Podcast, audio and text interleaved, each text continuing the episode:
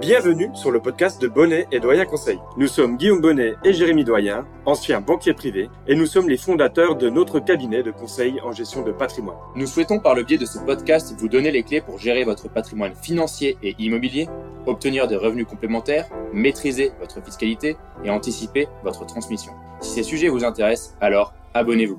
Nous vous souhaitons une très bonne écoute. Et aujourd'hui, on va vous parler des erreurs qu'il ne faut absolument pas faire quand on veut investir dans l'immobilier. Donc si vous êtes un investisseur ou un futur investisseur dans l'immobilier, ce podcast est fait pour vous. On revient sur les erreurs courantes qu'il faut absolument éviter pour réussir votre investissement. Tout à fait Guillaume, et dans ce podcast, on va parler uniquement de l'investissement locatif et pas de la résidence principale. Donc déjà, on va définir rapidement ce que c'est qu'un investissement locatif. C'est le fait d'investir dans de l'immobilier pour le louer à un locataire et donc en tirer des revenus. On va dans ce podcast déterminer les erreurs que vous ne devez pas faire quand vous investissez pour du locatif, pour louer par la suite. Et la première erreur à ne surtout pas faire, c'est de mettre votre taux d'endettement au taquet dès votre premier investissement locatif. Et ça, c'est vraiment une erreur aujourd'hui qui va avoir une importance grandissante puisque vous n'êtes pas sans savoir qu'on est dans une période où les taux d'emprunt, par exemple, sont en forte hausse. Et ça, ça va jouer fortement sur votre capacité d'emprunt et sur votre taux d'endettement. Vous savez que la règle, c'est aujourd'hui 35% d'endettement et vous devez absolument réfléchir à votre investissement en amont avant d'aller voir les banques pour ne pas justement exploser ce taux d'endettement qui vous empêcherait d'investir par la suite. Donc on va revenir sur tous les points ici qui peuvent vous permettre de maîtriser votre taux d'endettement. Donc on le rappelle, le taux d'endettement, ce sont les charges divisées par les revenus. Si vous avez par exemple un salaire de 3000 euros, à ce moment-là, vos charges ne doivent pas dépasser 35% de ce salaire, soit 1000 euros dans notre exemple. Donc ça veut dire concrètement que vous pouvez emprunter jusqu'à 1000 euros. Puis, si vous voulez acheter un appartement locatif, vous devez calculer du coup les revenus estimés futurs et la mensualité future et faire ce même calcul pour que le taux d'endettement ne dépasse pas 35%.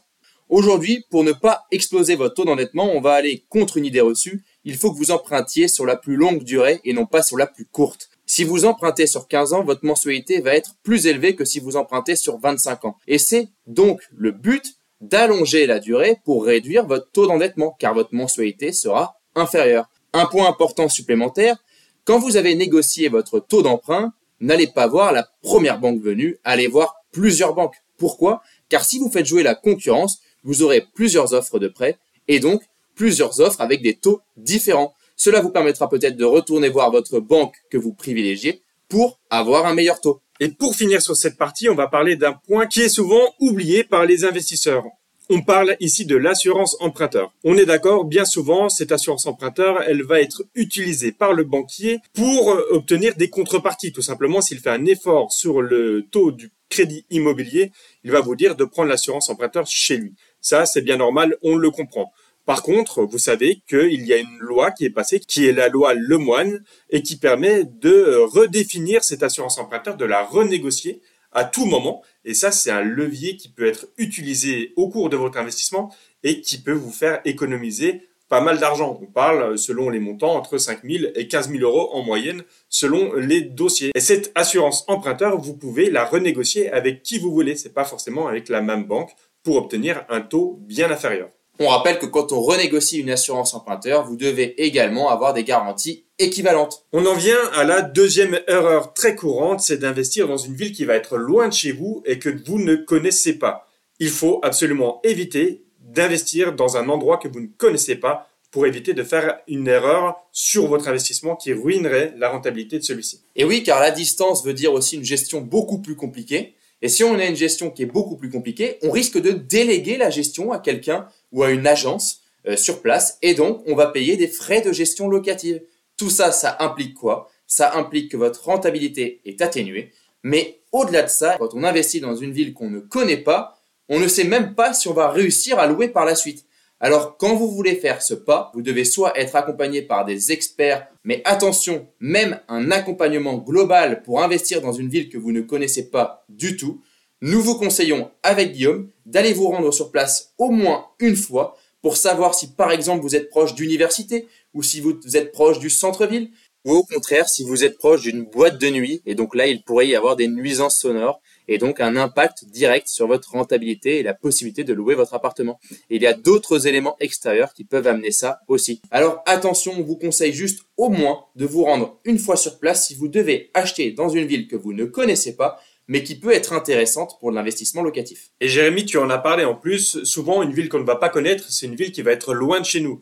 Donc ça, c'est vraiment un point important. Si c'est très loin de chez vous, vous n'allez pas pouvoir vous occuper de la gestion du bien. Et quand on parle d'investissement locatif, c'est ce qui permet aussi d'augmenter la rentabilité. Si la ville est à 300, 400, 500 km de chez vous, ce n'est pas vous qui pourrez gérer cet investissement et vous serez dans l'obligation de déléguer. Donc, comme Jérémy l'a dit, ça va réduire votre rentabilité. On revient à une troisième erreur que font euh, beaucoup de clients, euh, malheureusement, euh, c'est d'acheter le premier produit qu'on vous propose quand la banque va venir vous voir ou qu'un courtier va venir vous voir et va vous proposer un produit, Pinel par exemple, la plupart du temps, le client va donner sa confiance à son banquier ou à son courtier et va acheter ce premier produit qu'on lui propose. Nous, on rappelle que la règle dans un investissement immobilier, ça reste l'emplacement. Oui, et ça, il ne faut absolument pas oublier cette première règle qui est l'emplacement et toutes les autres règles. Quand on souhaite investir dans l'immobilier et faire de l'immobilier locatif, il faut réfléchir comme un investisseur immobilier. Il ne faut pas se faire appâter par un produit, par exemple, qui vous propose une réduction fiscale, puisque ce n'est pas cette réduction fiscale qui va faire que l'investissement immobilier en lui-même sera une réussite. De la même façon, il ne faut pas acheter le premier bien que vous allez visiter, même si vous avez une sorte de coup de cœur. Il vaut mieux quand même aller voir le marché, comment est-ce que sont les autres biens immobiliers dans la ville, pour vous faire une bonne idée du prix que vous pouvez investir et de la négociation peut-être que vous pouvez avoir pour cet investissement. Donc on rappelle, la plupart du temps, euh, beaucoup d'agents immobiliers ou de personnes du même métier vous conseillerez euh, trois règles dans l'investissement immobilier. C'est l'emplacement, l'emplacement et toujours l'emplacement. Donc n'achetez pas le premier produit qu'on vous propose, regardez s'il est bien situé, s'il sera rentable par la suite. Et j'ai envie de dire que la fiscalité, c'est la cerise sur le gâteau. Pour finir sur ce point-là, euh, la loi Pinel ou le LMNP peuvent être des situations intéressantes, bien sûr, mais il faut toujours analyser l'emplacement, la rentabilité estimée et toutes les charges qui vont être annexes. Donc quand on investit, on regarde plutôt toutes ces caractéristiques-là et on regarde ensuite la fiscalité qu'il ne faut surtout pas oublier. Et c'est donc la quatrième erreur que certains font, investir dans l'immobilier sans connaître la fiscalité future. Exactement. Et là, il s'agit non seulement de connaître la fiscalité et les différentes fiscalités pour lesquelles on peut opter quand on fait un investissement immobilier, mais il s'agit surtout d'avoir une stratégie et de les avoir en quelque sorte définies, puisque ça va jouer sur le bien que vous allez rechercher. Quelqu'un qui souhaiterait, par exemple, faire un investissement en location meublée non professionnelle, on va s'adresser à une population plutôt jeune, une population plutôt étudiante. Donc, on va rechercher un bien qui sera, par exemple, proche d'une faculté ou proche d'écoles dans la ville. Euh, quelqu'un qui voudrait faire du revenu foncier avec du déficit foncier, on va plutôt rechercher des biens où on va pouvoir faire des charges et donc avoir des travaux euh, pour faire de la rénovation. C'est ces choses-là qui doivent être définies en amont. On ne choisit pas la fiscalité selon le bien qu'on a trouvé, on trouve le bien selon la fiscalité pour laquelle on veut opter dans notre investissement. C'est un point très important et c'est un point clé de votre investissement car oui, vous pouvez impacter votre revenu global si vous ne faites pas le bon choix fiscal c'est important de comprendre que la loi Pinel permet d'avoir une réduction d'impôts, mais la plupart du temps, on le rappelle, la loi Pinel peut aussi vous faire perdre beaucoup d'argent à la revente, car vous achetez des programmes neufs et tout le monde veut revendre au même moment. Donc il existe d'autres fiscalités qui peuvent être avantageuses, comme le déficit foncier ou le LMNP, la location meublée non professionnelle. Point important par rapport à ça, vous allez choisir et opter pour une fiscalité en fonction de vos revenus actuels. Donc si vous avez besoin de diminuer votre revenu global, vous allez plutôt jouer sur le déficit foncier. Alors que si vous avez besoin juste de maîtriser vos futurs revenus immobiliers, vous irez plutôt vers le LMNP. Et si vous n'avez pas envie de vous embêter, vous pourrez aussi tout simplement cocher la case microfoncier pour de la location nue ou microbic pour de la location meublée.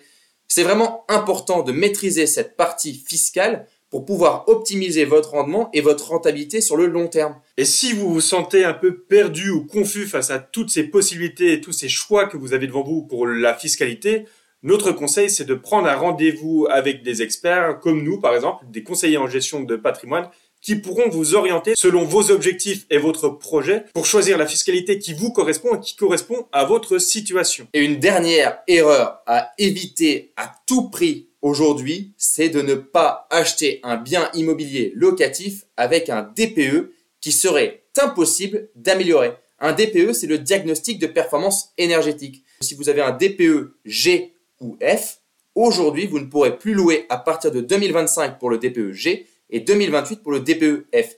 Donc vous devez faire les démarches et vous renseigner en amont de cet investissement locatif si vous souhaitez rénover et remettre, j'ai envie de dire, aux normes le logement.